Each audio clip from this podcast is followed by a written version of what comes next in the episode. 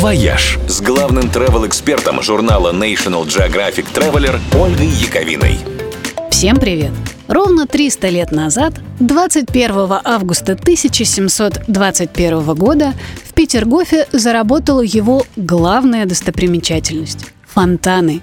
Именно они сделали царскую летнюю резиденцию такой уникальной. Петергоф, вообще говоря, это целый город. В нем пять парков, 15 дворцов, десятки памятников. Петру Первому мечталось превзойти размахом сам Версаль. Но грандиозных правительственных резиденций в мире много. А вот фонтанных комплексов такого масштаба по пальцам сосчитать. В Петергофе 176 фонтанов. Самый высокий, Самсон, раздирающий пасть льву, бьет вверх на 21 метр – чтобы снабжать их водой, было проложено 12 каналов протяженностью 40 километров и вырыто 18 прудов-водохранилищ общей площадью более сотни гектаров. И при этом не было задействовано ни одного насоса.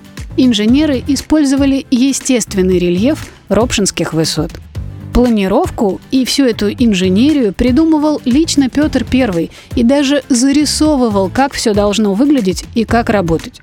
Кстати, о надежности. Водопроводная система работает уже 300 лет, без сбоев и нареканий.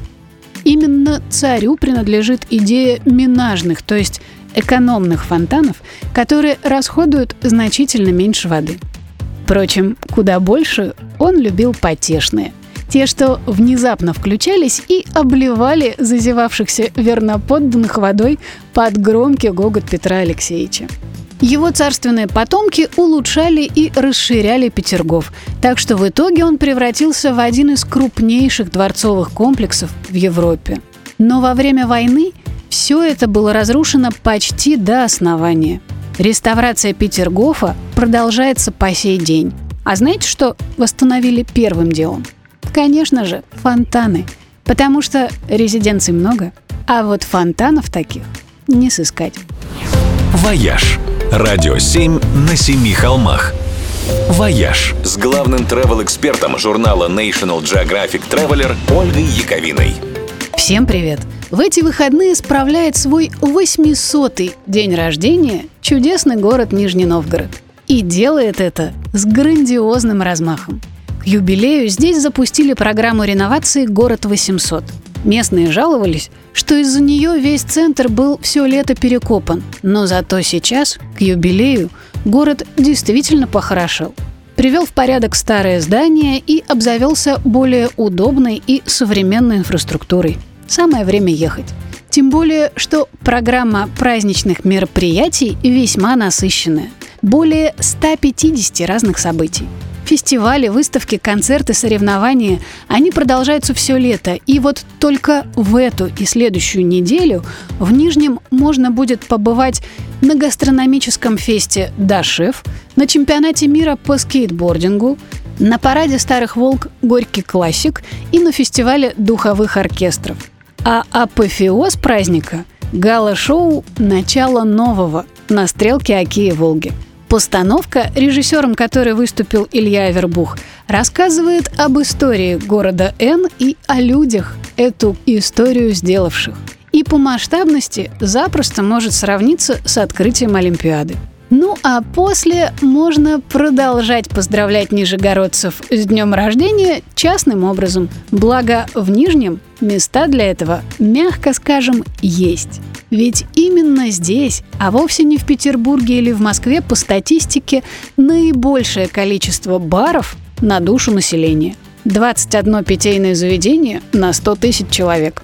Нижегородцы причем подходят к вопросу с большой креативностью и глубоким знанием матчасти. Бары просто отличные, а не какие-нибудь там скучные разливайки. В общем, Нижний Новгород. Ваше здоровье! «Вояж» – радио 7 на семи холмах. «Вояж» с главным travel-экспертом журнала National Geographic Traveler Ольгой Яковиной. Всем привет! На этой неделе мир отмечает Всемирный день фотографии.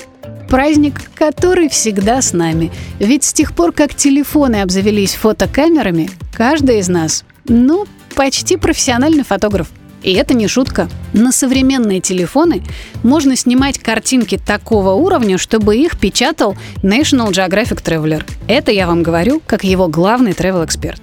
Надо только знать несколько секретов и хитростей. Одна из них – правильный ракурс. Например, если вы снимаете портрет или селфи, камеру нужно держать на уровне глаз или чуть выше. Снимая человека в полный рост, располагайте его фигуру не по центру, а сместив на одну из вертикальных линий разметки. Так портрет получится более гармоничным и воздушным. Когда вы фотографируете пейзажи, помните про композицию. В кадре обязательно должно быть что-то, на чем сосредоточится внимание зрителя. Только не размещайте этот главный объект строго по центру, как и линию горизонта, чтобы кадр не был скучным. Для любого фото самое важное – свет. Лучшие картинки выходят утром и вечером. Как вы помните, в полдень исчезают тени, и фото из-за этого получаются плоскими и невыразительными. Но это можно немного исправить, если прикрыть камеру обычными темными очками. Они сработают как поляризационный фильтр и спасут кадр от пересвечивания.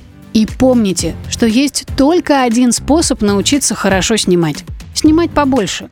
Изучите возможности своей камеры. Не ленитесь переснимать, пока кадр не будет идеальным. Не ленитесь подходить ближе, отходить подальше, залезать повыше, и тогда Ваши картинки будут такими же крутыми, как и ваши воспоминания о поездках. «Вояж» – радио 7 на семи холмах –